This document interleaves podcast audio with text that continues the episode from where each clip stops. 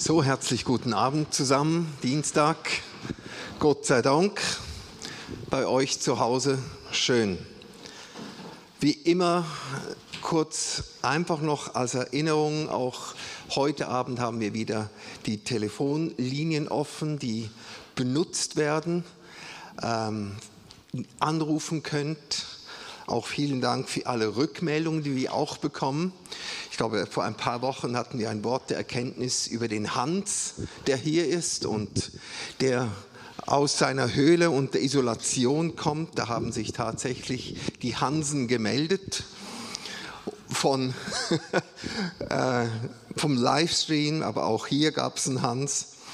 Also solche Worte der Erkenntnis, auch ein Ohr kürzlich wurde durch eine Erkenntnis wurde geöffnet und einfach wir möchten, das ist uns ein großes Anliegen, dass dieser Dienstag ein Raum ist, wo das Wirken Gottes spürbar wird, erlebbar wird. Und wegen diesem Hunger seid ihr da, dass das Wort lebendig wird und auch die Zeichen diesem Wort folgen. Wir haben auch heute Abend hier und in der Übertragung haben wir auch Beterinnen und Beter, die haben diese roten Bändel um den Hals. Die könnt ihr auch im Nachhinein gerne ansprechen, um Gebet bitten. Sie stehen dann auch nach dem Gottesdienst für euch bereit. Wir freuen uns einfach, dass wir diesem König mehr und mehr Raum schaffen dürfen und ihm bitten dürfen mit all dem, erweise dein Wort als mächtig das wirklich, wie Thomas schon sagt, diese Berge bewegt, auch in unserem Leben. Ob es Diagnosen sind, ob es einschneidende Erfahrungen, Verletzungen, Traumata, ob es Jobsituationen, Beziehungsprobleme, nichts ist unserem Gott unmöglich. Halleluja. Amen. Amen. Ich möchte mit euch heute Abend so ein paar Stationen gehen so der innere Stationenweg, den ich mal erlebt habe, als ich in dieses Land der Erweckung reiste, nach Wales. Es gibt ja verschiedene Orte, wo ganz massive Ausgießungen des Geistes äh, stattgefunden hat, die nicht nur einfach die Kirche erfasst hat, sondern eine Bevölkerung, ein Land erfasst wurde, eine Gesellschaft erfasst wurde. Und die gibt es überall, gibt es auch äh, solche Geschichten, solche Hinweise, solche wunderbare Zeugen. Und ich wurde da nach Wales eingeladen, so in diese Städten und war dann sehr gespannt zum ersten Mal danach hinüberzugehen. Und eigentlich meine Reise dahin haben in mir so Stationen wachgerufen, wo ich dachte, interessant. Ich bin ja nicht einfach ein Erweckungstourist, oder? Sondern wir sind auf dem Weg, auch nicht auf eine Erweckung zu. Wir sind auch nicht auf dem Weg auf irgendein Happening, das kommen muss. Wir sind auch nicht auf dem Weg, dass unsere Gemeinde zuerst erneuert wird oder dass wir ein bisschen mehr Action haben. Wir sind auf dem Weg, dass Jesus kommt. Wir sind auf diesem Weg, dass er hineinbricht. Das ist das Ziel, für was wir leben. Jesus kommt. Und Jesus möchte sich noch einmal offenbaren als dieser König mit einem Königreich. Und ein Reich hat eine Infrastruktur. Ein Reich ist Realität, das kannst du dann anfassen. Das ist nicht in der Luft. Also nicht, dass wir in Happenings denken, in Konferenzausgießungen, so schön wie sie sind, oder mal einfach in Erfahrungen, die dann an uns geschehen, sondern wir, wenn wir von Erweckungen sprechen, dann meinen wir das machtvolle Kommen dieser Manifestation Gottes auf Erden. Und dieser Gott ist auf Erden gewandelt. Und diese Erde war sein, sein Daheim. Es hat mit zu seinem Himmel gehört, oder? Er hat sich ja nicht aus dem Himmel ausgecheckt, um auf die Erde zu kommen. Habt ihr euch das mal überlegt? Hallo? So, beim Heiligen Geist hat er sich im Himmel dann verabschiedet und gesagt, ich gehe jetzt mal kurz auf die Erde, verlasse den Himmel und komme auf die Erde. Und dann ging er wieder zurück, zurück in den Himmel und die Erde war da irgendwo da unten. Nein, er hat die Erde als Teil dessen erschaffen, als sein Wohnraum. Es hat zu ihm gehört. Überlegt euch das mal. Wie schön dieser Gedanke, dass unser Gott eigentlich seinen Wohnraum auch unter uns hatte. Und dann natürlich spürbar in diesem Adam, dann, der da nochmal in Jesus gekommen ist und gesagt habe, ich wohne hier und jetzt der Heilige Geist, der ebenfalls in uns auf dieser Erde wohnt, wie er auch im Himmel ist. Gott, diese Wohnstadt. Das ist eigentlich dieser Fokus. Nicht ein Warten, bis was passiert. Und vor lauter Warten das, was passiert, verpassen wir noch das Heute. Und verpassen wir im Heute zu leben. Und heute ist der Tag des Heils, heißt es. Oder? Nicht morgen, heute. Oder? Darum unter Erweckung meine ich auch, es kann auch Prinzipien, die ich einfach aus ein bisschen teile, sind nicht deren viel, sind nur deren vier, Punkte an einem Stationenweg haltest du ja kurz inne.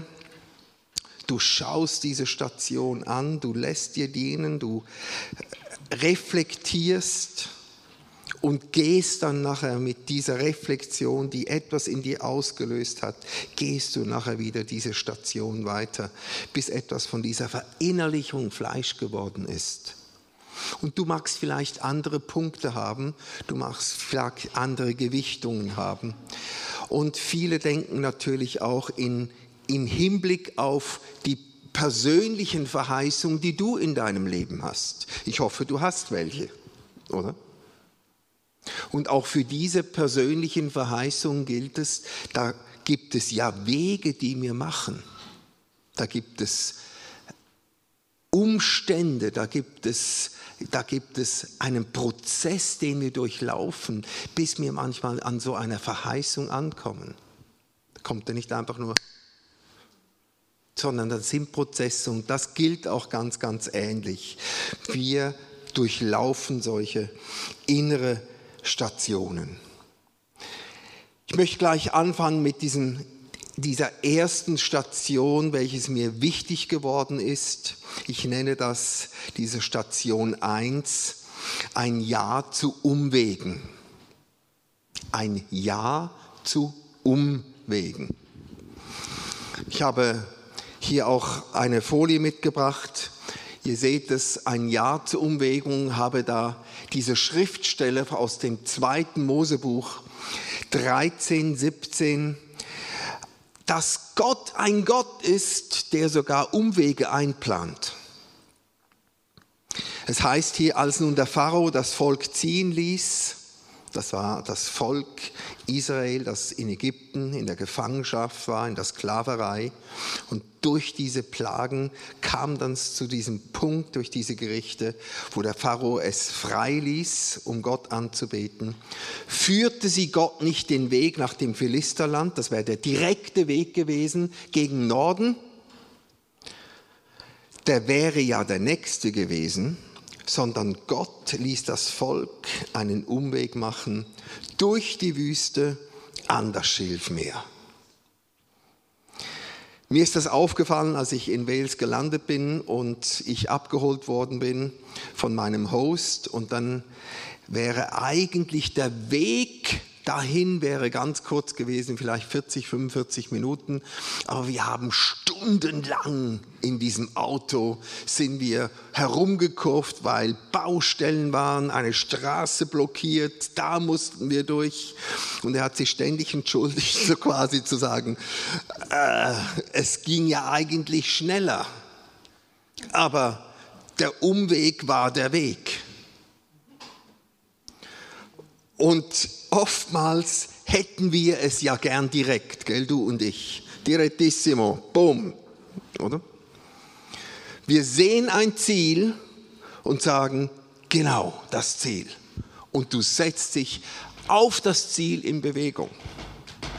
Und in dieser Bewegung auf das Ziel zu vergessen wir manchmal, dass wir sogar auch auf dem Weg hin geführte und geleitete sind. Nochmals anders ausgedrückt, der Fakt, dass Gott dir ein Ziel gibt, eine Verheißung gibt, entbehrt dich nicht der Tatsache, dass du dich führen lassen musst. Manchmal sehen wir ein Ziel und wir denken, genau, Hauptsache, ich komme an, egal wie. Das waren solche Übungen. Früher war ich begeistertes Mitglied der CEFI, CVJM. Da gab es solche Übungen, wo wir als Teenager äh, mit dem ersten Pflaum unter den Kinn, da gaben die Leiter uns Geld und haben gesagt, wir sehen uns in drei, vier Tagen am anderen Ende der Schweiz, egal wie ihr hinkommt. Und das Geld hätte gereicht für ein Zugticket oder es hätte gereicht, sich die ersten Lebensmittel zu kaufen und dann musste man sich mit dem organisieren und irgendwas Geld verdoppeln oder wir gingen dann in ein Volk, haben wir uns angeheuert, um irgendwelche Nahrungsmittel für uns zu beschaffen und irgendwie haben wir es dann an diesen Treffpunkt geschafft. Könntest du heute gar nicht mehr machen. Da kämpft die Kesp oder was auch immer. Was, was missbraucht ihr da die jungen Leute? Aber ihr versteht das Prinzip. Die Israeliten hatten ein Ziel. Und Gott sagte, ich lasse sie einen Umweg machen.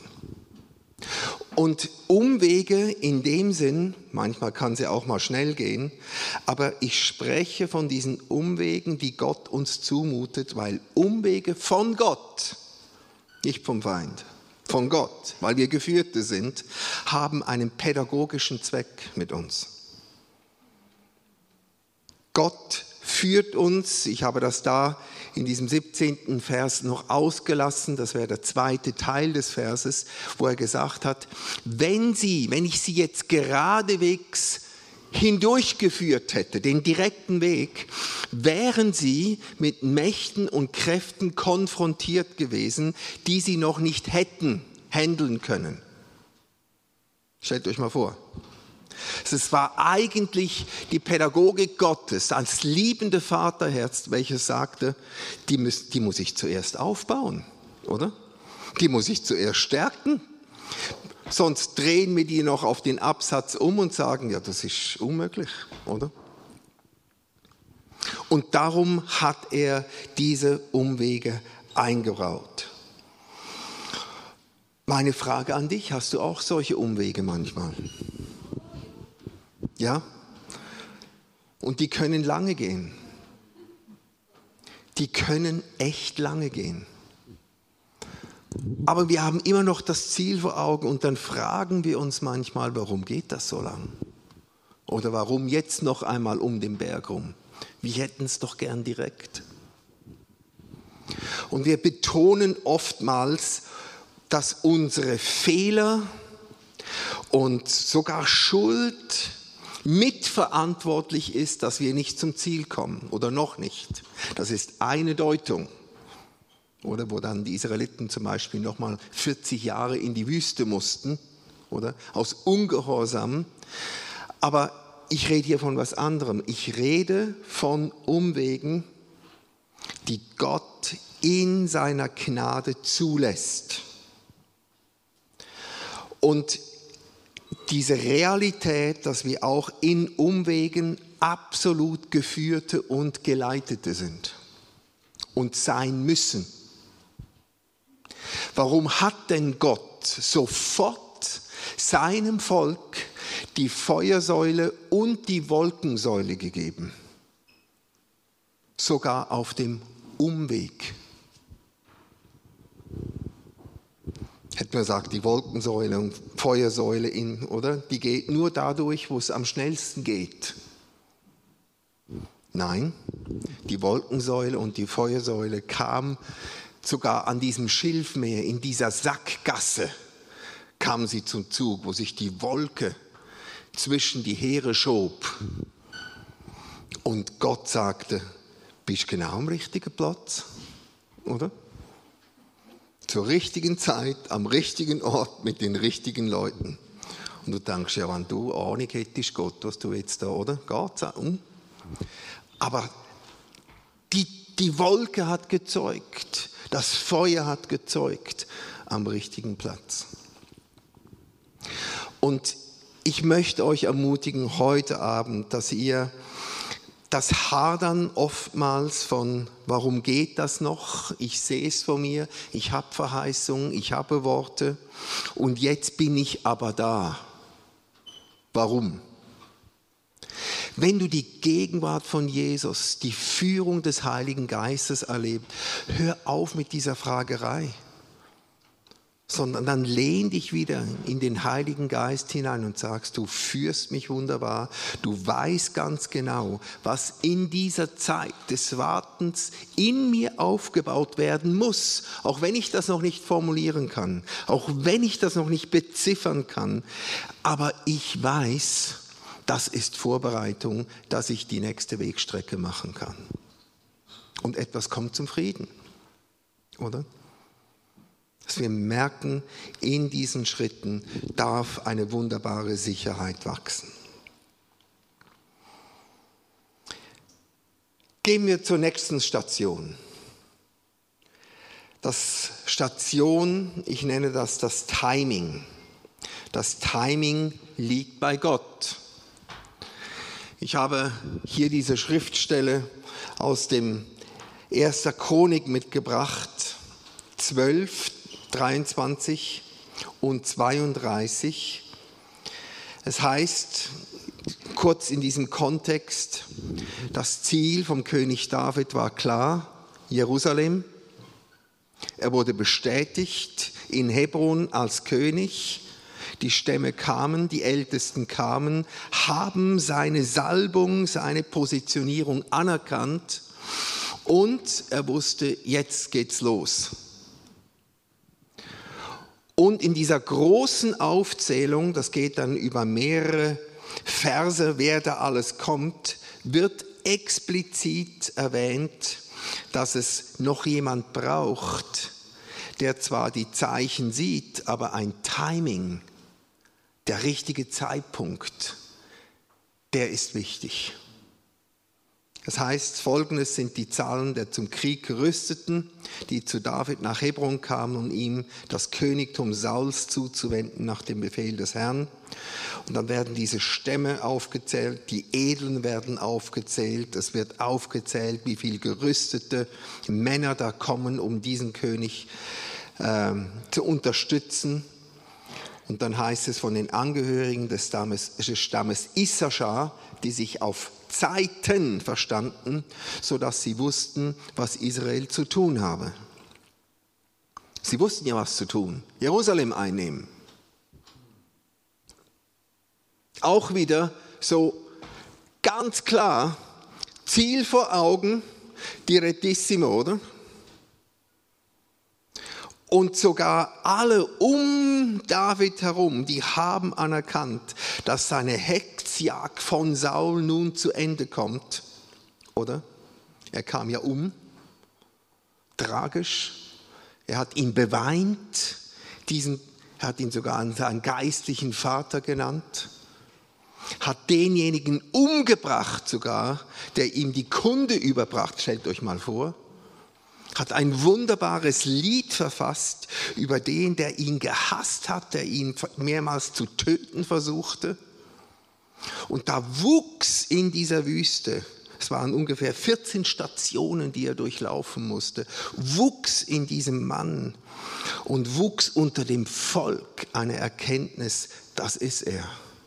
Gott hat ihn auserwählt und sie sind gekommen, um ihn zum König zu machen. Und ausgerechnet, das Ziel ist in greifbarer Nähe. Alles Heer ist da, die Gerüsteten sind da. Jetzt könnte man doch eigentlich losgehen und die Stadt einnehmen. Und jetzt kommt da so ein Volk welches sich auf die Zeiten versteht. Und jetzt fängt das ganze Röstlispiel nochmal neu an. Ne? War gar nicht so einfach. Zeiten verstehen heißt, auch wenn ein Ziel klar ist, auch wenn du weißt, wohin geht die Reise, gibt es in Zeitabschnitten, gibt es Bestimmungen, auch die in der Zeit etwas wachsen lässt in dir. Zeit heilt nicht nur Wunden, sondern Zeit, die von Gott erschaffen ist, die kreiert auch etwas. Die ist schöpferisch. Zeit hat eine Funktion, nicht einfach Tick, Tack, eine Messung, sondern Zeit trägt auch eine Salbung. Und darum können Zeiten auch verschiedene Salbungen tragen, wo etwas bewerkstelligen äh, werden kann oder muss. Und wir spürt dann, ihr spürt das auch im Alltag, jetzt ist die Zeit. Jetzt ist, irgendwo spüre ich jetzt, jetzt muss ich das oder jenes tun. Und ihr spürt, wenn ihr das, dass jetzt so eine Zeit kommt, wo etwas wie in die Kraft kommt. Und man kann das gar nicht rationell erklären, warum das so ist. Aber Zeit bei Gott ist nicht einfach Luft, es ist schöpferisch. Und darum merken wir auch, dass es Zeiten gibt, wo wir von etwas absehen, es nicht zu tun, und Zeiten gibt, wo wir spüren, jetzt ist etwas bereit. Wenn wir es jetzt tun, dann kommt eine Salbung und es kommt eine Gunst Gottes hinein und dann geht alles viel einfacher. Wir müssen Zeiten verstehen lernen.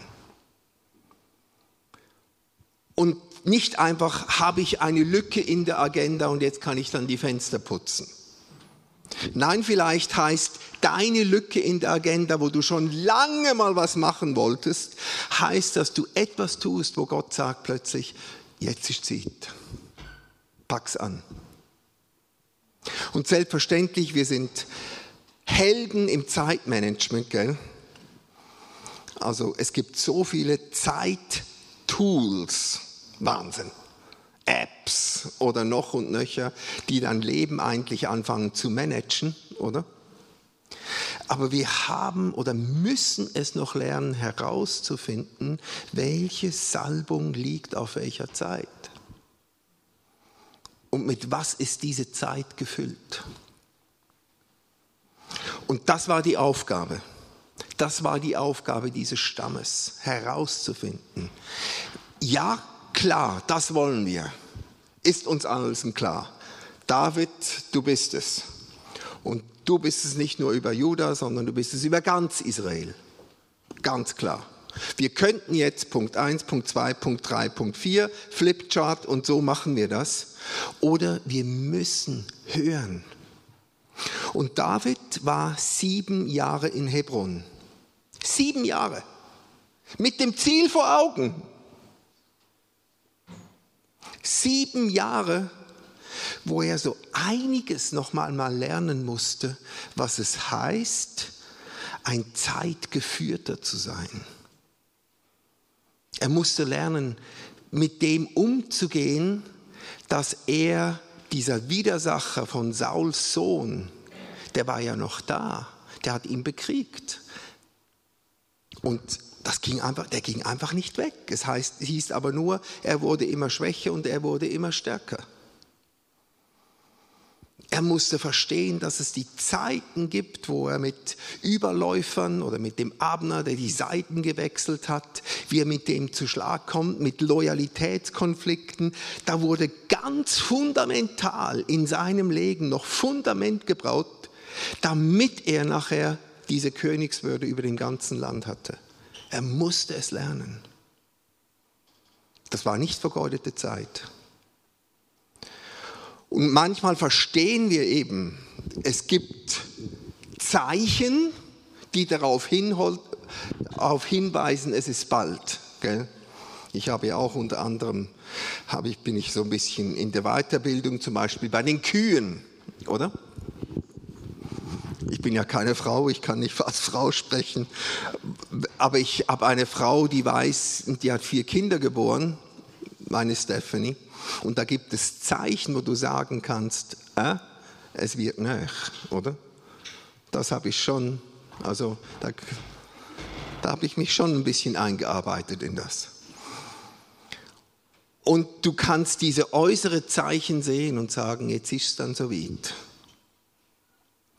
Aber selbst wenn du garantierte Zeichen hast, ist es noch keine Garantie, dass dann die Geburt auch wirklich kommt. Als mich mein Gastgeber abgeholt hat, er war total verspät, verspätet, weil er eine Geburt eines Kalbes verschätzt hat. Und äh, das Kalb kam dann, und, aber das Kalb war dann in einer sehr misslichen Lage, weil sich dann auch die Kuh verheddert hat auf der Weide.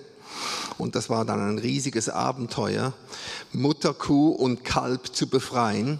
Das Kalb ist dann zwischenzeitlich im Geburtskanal sogar gestorben, oder? Und kam dann während der Geburt durch die Mithilfe der Mutterkuh wieder zum Leben. Es war ganz interessant. Also nicht, dass die Kuh ihm Leben eingehaucht hat, sondern die Kuh hat während der Geburt hat sie die Blockade des Kalbes, den ganzen Schleim und alles, was das Kalb, die Luftröhren blockiert hat, hat sie durch die Muskulatur, hat sie das Kalb buchstäblich im Geburtskanal zusammengedrückt. Oder? Wahnsinn, wie er mir das erzählt hat.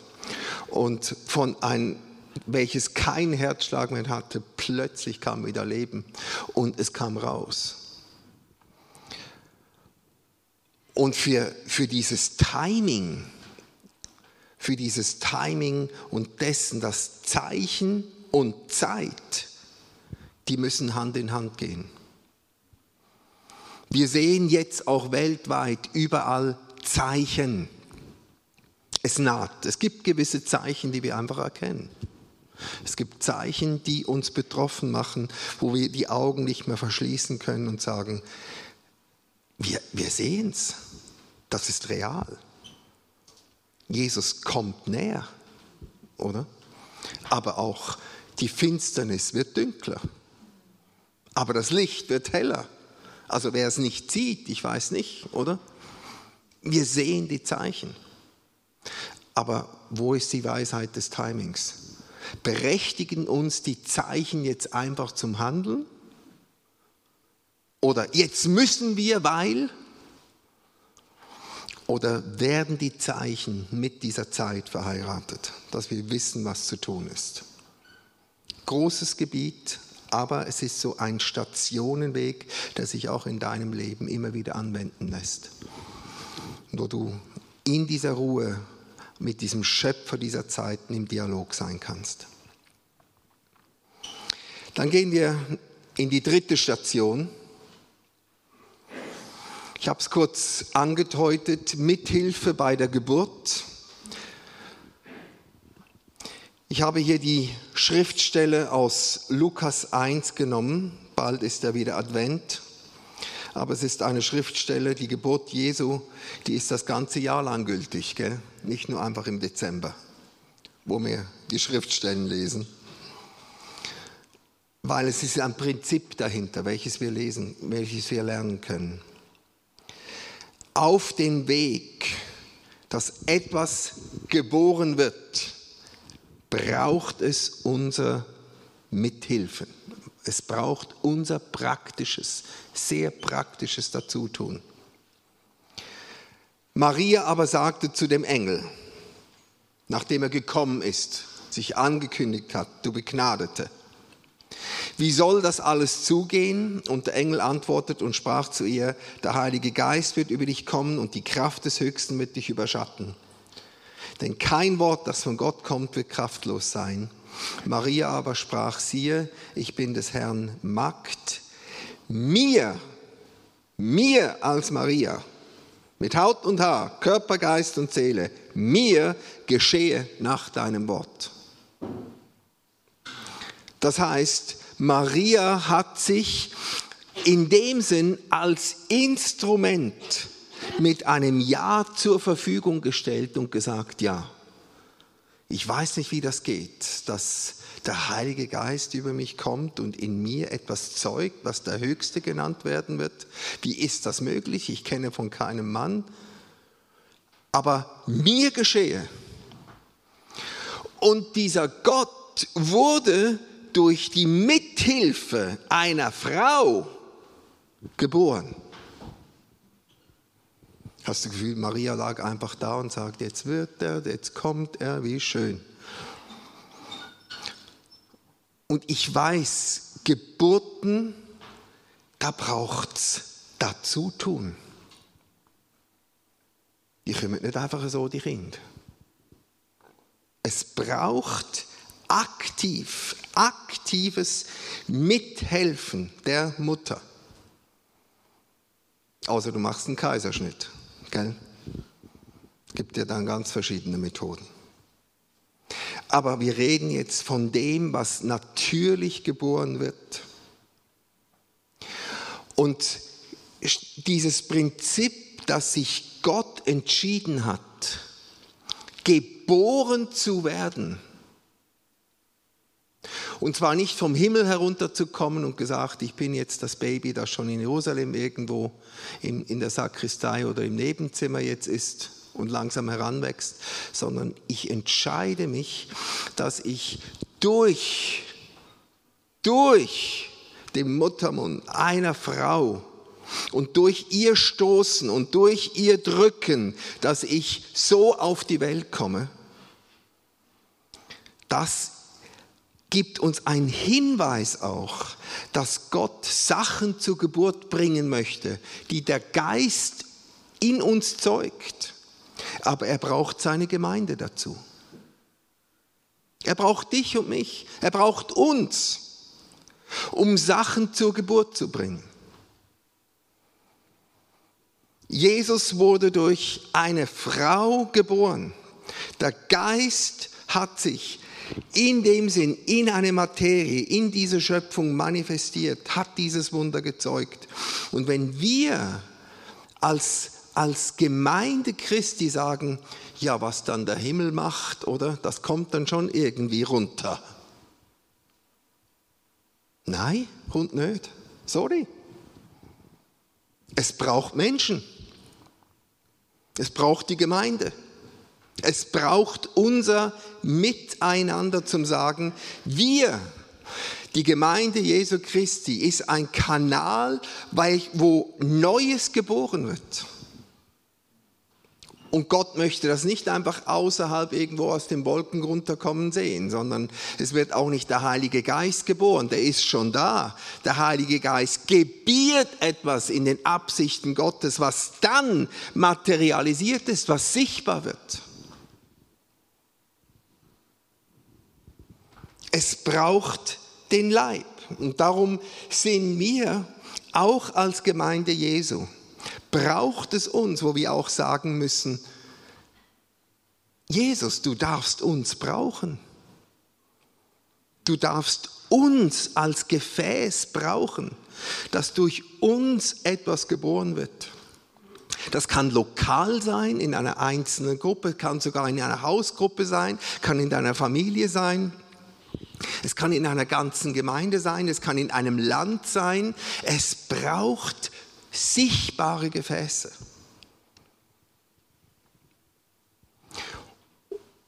Und darum das heißt es ja dann auch, oder? Wir müssen es erfahren, zum Beispiel, dass das Gericht bei dem Haus Gottes anfängt. Wir müssen ja selber gereinigt werden, dass wir so zu einem Gefäß werden, welches Gott diese Schwangerschaften für diese Welt anvertrauen kann. So wie Maria ein heiliges Gefäß war, ausersehen war, wo er sagen konnte, du bist begnadet, Gott wird uns begnaden und auch durch uns immer wieder etwas gewähren lassen.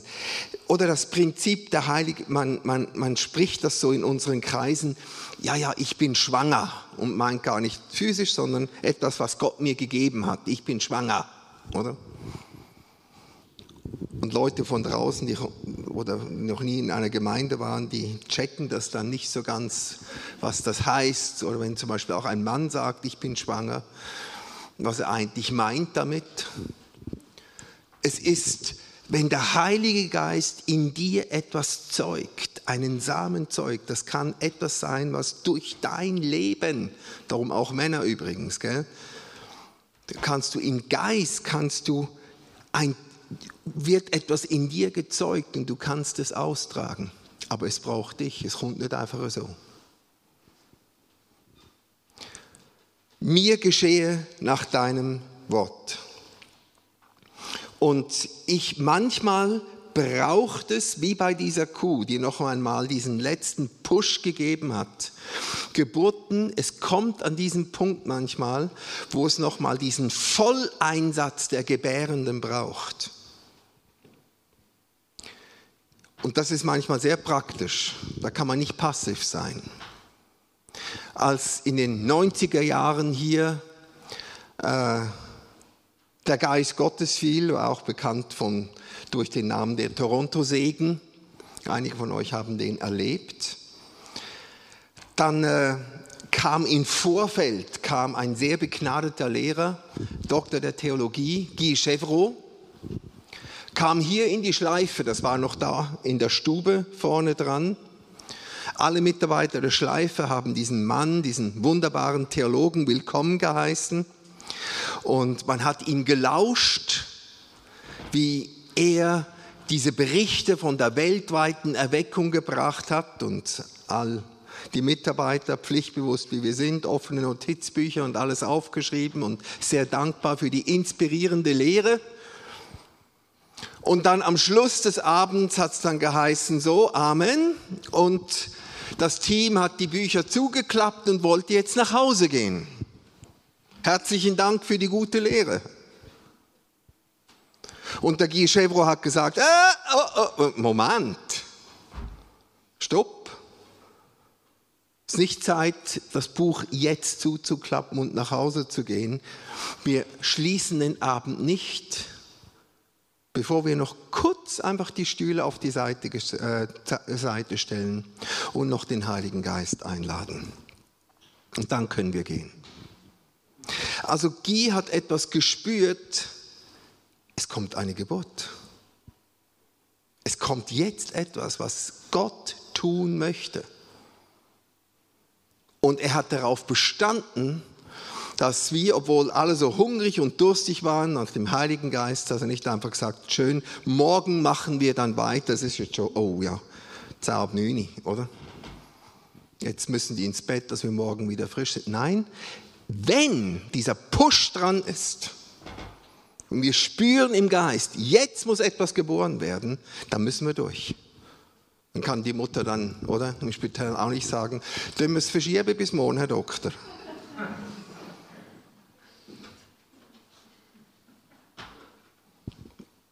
Und ich weiß, wenn dann etwas ist, ich habe das mehrmals erlebt, auch beim Herr Doktor, oder? So schön lange und lange Geburten und stundenlange Wartereien und dann mal eine Wehe und dann mal etwas und, mm, und so und rein und raus und ein bisschen Psycheln und nochmal ein Kaffee und der Frau ging es gut und mir ging es gut und ja, und dann plötzlich das ganze Gameface kam on und dann wurden die Befehle knapper und es, alle haben gesputet, alle. Wir können, wenn es Zeit wird, nicht passiv sein. Das ist das, was ich sage. Wenn wir spüren, jetzt kommt etwas. Und ich erlebe das viel. Ich darf auch in einer Bewegung oftmals unterwegs sein, die Watchman-Bewegung. Das ist eine Fürbitte-Bewegung wo etwas im Geist oftmals geboren wird.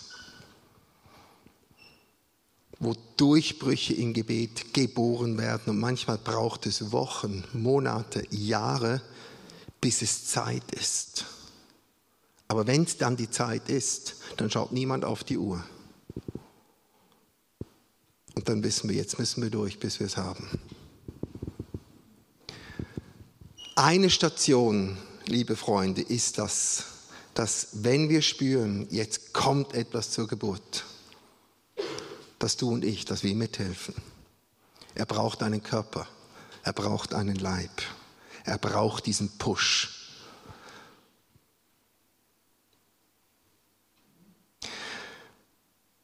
Gehen wir noch zur letzten Station für heute Abend.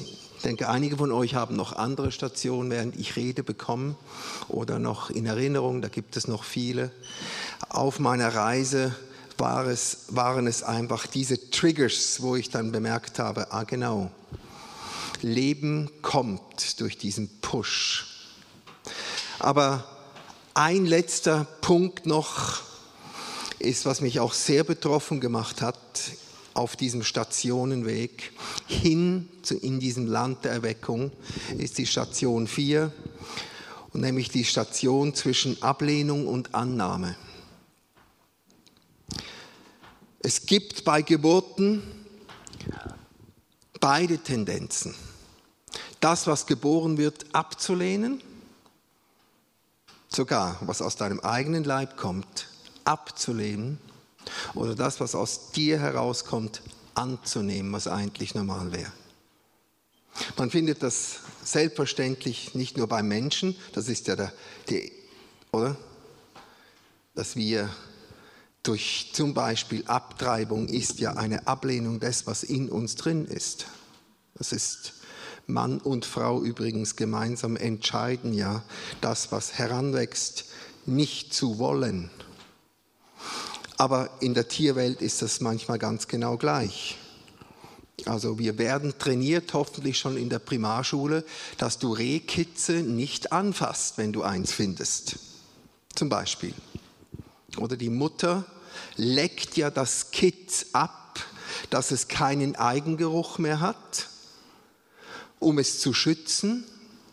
Und wenn du dann mit deinen Händen das Kitz anfängst, hat das Kitz Menschengeruch an sich. Und wenn dann die Mutter kommt, verstößt sie das Junge, weil es nach Mensch riecht und wird abgelehnt.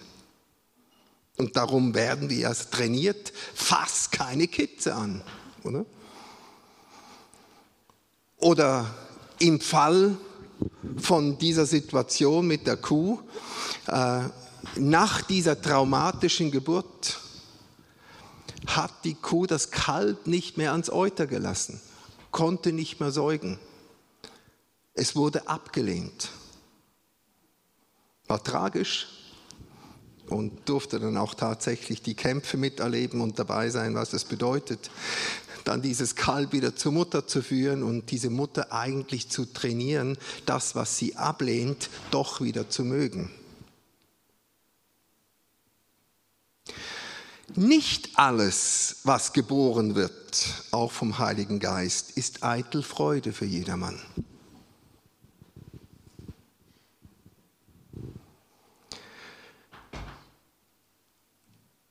Vielleicht einfach mal nur das zu sagen oder zu mengen. Jede Erweckung hat genug der Verfolger und der Verächter.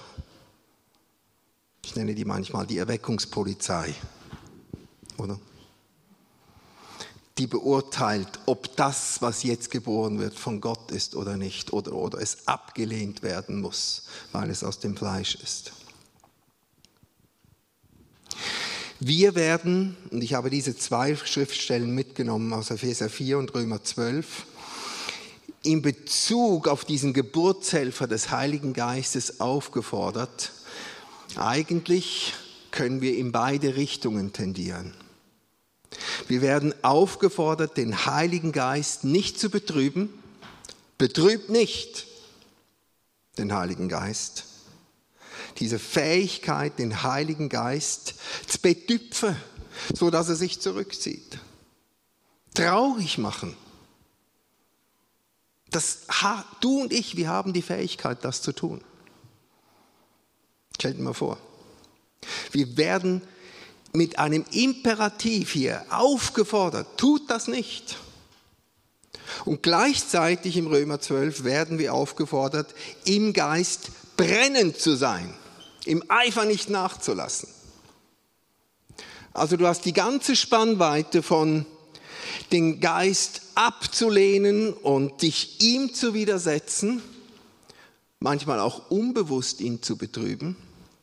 Also das die meisten ja einfach aus Hobby machen, ich betrübe jetzt den Heiligen Geist. Gell? Also von dem reden wir nicht. Aber sich eigentlich ihm zu widersetzen und gleichzeitig äh, brennend zu sein. Und wenn wir aufgefordert werden müssen, brennend zu sein im Geist, kommt das manchmal eben auch nicht natürlich. Darum müssen wir aufgefordert werden. Ich glaube, wir alle laufen nicht einfach als brennende Fackeln durch die Gegend sondern ja, etwas muss kultiviert werden in uns, was brennt für ihn. Und etwas muss kultiviert werden in uns, dass das, was er gebiert und was er zeugt in uns, und wenn wir es dann sehen, dass wir es dann auch nicht ablehnen.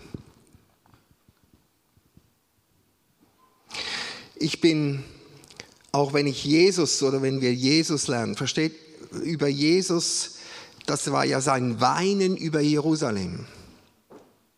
Ich bin gezeugt und ich bin gezeugt in eurer Mitte und ich bin gesandt in eurer Mitte und ihr habt nicht erkannt, was zu eurem Heil dient, oder? Und hat mich abgelehnt und abgetrieben in Anführungszeichen. Die, dieser Schmerz von dem, was von Gott gezeugt worden ist für diese Welt, dass es eben nicht erkannt worden ist und dass der religiöse Geist sich dem widersetzt hat. Es hat Jesus zu Tränen getrieben. Und ja, du und ich, wir haben diese Fähigkeit in Anführungszeichen, aus dem Fleisch heraus haben wir die Fähigkeit, etwas für gut zu befinden oder schlecht zu befinden, etwas abzulehnen, etwas abzutreiben, was Gott eigentlich zeugen möchte. Oder es auch wirklich zu umarmen und großbringen zu lassen und eine, eine geistliche Vater- und Mutterschaft zu haben. Und ich bin sehr am Beten, auch für uns alle, nicht jetzt einfach hier. Ganz grundsätzlich, ich bin für mich am Beten, ich bin für geistliche Leiter, die Gemeinde am Beten, dass das oder die Form, in welcher Jesus noch einmal kommen wird, und er wird noch einmal kommen, er wird sich noch einmal offenbaren in einer Gestalt, in einer Form, wo wir vielleicht sehr, sehr, sehr erstaunt sein werden. Bist du das, Herr? Weil wir in diesen alten Paradigmen manchmal denken, so müsste es sein.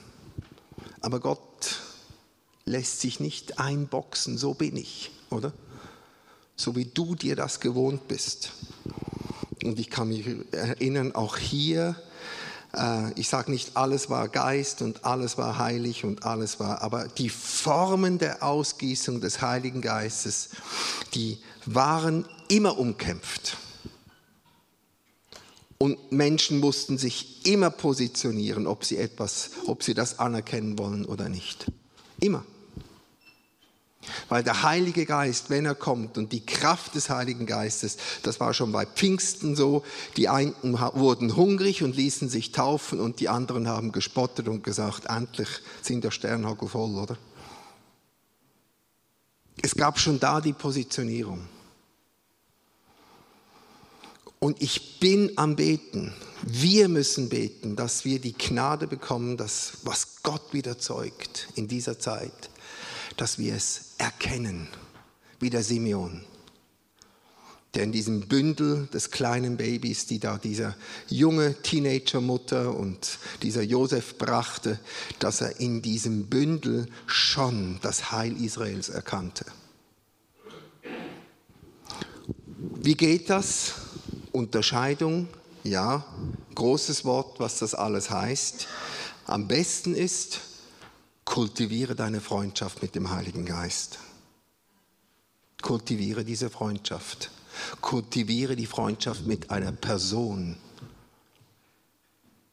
die real, ganz real in und durch dein Leben wirken möchte, so dass wenn, wenn er es ist, du darfst fragen, bist du das Herr? Oder? Bist du das Herr? aber du wirst das Zeugnis bekommen durch deinen Freund. Ich werde euch in aller Wahrheit führen und das Zukünftige werde ich euch offenbaren.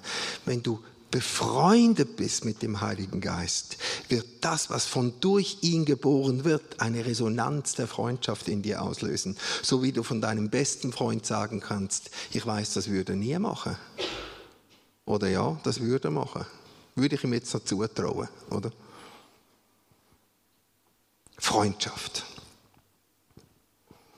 Und vielleicht bist du auch an diesem Punkt, wo du sagst, du hast Prägungen, du hast Erfahrungen, wo du sagst, das muss ich jetzt wirklich nicht mehr haben, oder? Das ist schon gut, ist es nicht mehr. Aber Gott sagt, ich komme noch einmal. Ich werde wiederkommen. Meine Gegenwart wird zunehmen, meine Präsenz wird da sein. Und dann wollen wir das Kind umarmen und willkommen heißen und sagen, wir möchten dich nicht betrüben, wir möchten uns nicht zurückziehen, wir möchten eifrig sein. Ich möchte gern noch beten am Ende dieses Abends, dass wir an diesen Stationen, äh, dass du dich in einer dieser Stationen vielleicht findest. Ein Jahr zum Umwegen, die Gott dich vielleicht führt, wie schön wäre es, wenn du auch heute sagen kannst, mein Umweg, den ich weiß, das ist ein Umweg, der dient mir zum Besten. Und wenn ich weiß, ich mache noch diesen Umweg, weil ich eine geführte und geleitete bin, dann höre ich meinen Widerstand auf und ich gehe dieser Wolken und dieser Feuersäule nach und weiß, er ist mit mir. Vielleicht weißt du etwas, du weißt, du siehst das Ziel, aber das Timing ist noch nicht richtig. Und dann können wir heute Abend beten, dass du sagst, Herr Jesus, komm mit diesem Timing, dass ich nicht in einer Zeitspanne etwas erzwinge, zwangerle, nur weil ich sehe, wohin wir gehen müssen, dass ich irgendetwas durchdrücke sondern dass ich es lerne, auf die richtige Zeit zu, zu warten, um dann wirklich von dieser Salbung nach vorne katapultiert zu werden. Und vielleicht musst du auch heute Abend noch sagen, ich helfe mit. Oder? Vielleicht auch in deiner Gemeinde, ich helfe mit. Das ist nicht die Aufgabe des Pastors, jetzt die nächste Erweckung runterzubeten. Ist es wirklich nicht. Es ist auch nicht die Aufgabe irgendeiner geistlichen Leiter etwas zu tun, sondern ich gehöre dazu. Ich bin der Leib. Ich gehöre zu diesem Leib. Ich gehöre dazu, dass wir zusammen wollen, dass durch uns der Heilige Geist wirken kann, um noch etwas in die Kraft zu bringen. Vielleicht musst du auch sagen, ich bin nicht nur Passivmitglied, um zu hoffentlich zu sehen, dass was kommt, sondern es geschehe nach deinem Wort, ich gehöre dazu. Oder? Vielleicht braucht es diesen Ausspruch, braucht es dieses Ja. Und vielleicht auch nochmal noch mal zum Sagen, Annahme und Widerstand und Ablehnung. Manchmal haben wir und sind geprägt von diesen Erinnerungen. Was wir erlebt haben, wie wir es erlebt haben, was passiert ist, Erlebnisse, die vielleicht unmündig waren, unreif waren, was auch immer. Aber in allen Erfahrungen drin müssen wir wieder beten. Was du gebärst, Gott, und was du zeugst, das wollen wir umarmen. So wie die zwei Jünger die dann nachher so frustriert waren, nachdem Jesus gestorben ist. Und sie hatten ein Bild, was Jesus tun musste, oder? Und er hat es nicht getan. Wir hatten gedacht, du seist der. Und die zwei Jünger mussten lernen. Es geht, was er jetzt geboren hat, dass er dem Tod den Schlüssel abgenommen habe. Das ist der Anfang dessen, was noch viel größer ist, als wenn jetzt die Römer besiegt werden und er sich auf den Thron in Jerusalem setzt. Also, wir wollen kultivieren. Und Vater, ich danke dir, dass du jetzt einigen heute Abend, auch diejenigen, die zuschauen, noch eigene Stationen gibst oder noch in Erinnerung rufst Vater, ich bitte dich, wir sind auf dem Weg. Jeder auf dem Weg, du bist der Weg. Und wir danken dir, guter Heiliger Geist. Wir danken dir von Herzen, dass du uns einen wunderbaren Weg führst. Wir möchten heute Abend dir noch einmal sagen, nicht der Weg ist das Ziel, sondern du bist das Ziel. Aber auf dem Weg wollen wir das Leben nicht verpassen, die Veränderung nicht verpassen, die Förderung von dir nicht verpassen. Wir wollen die Hinweise der Charakterbildung nicht verpassen.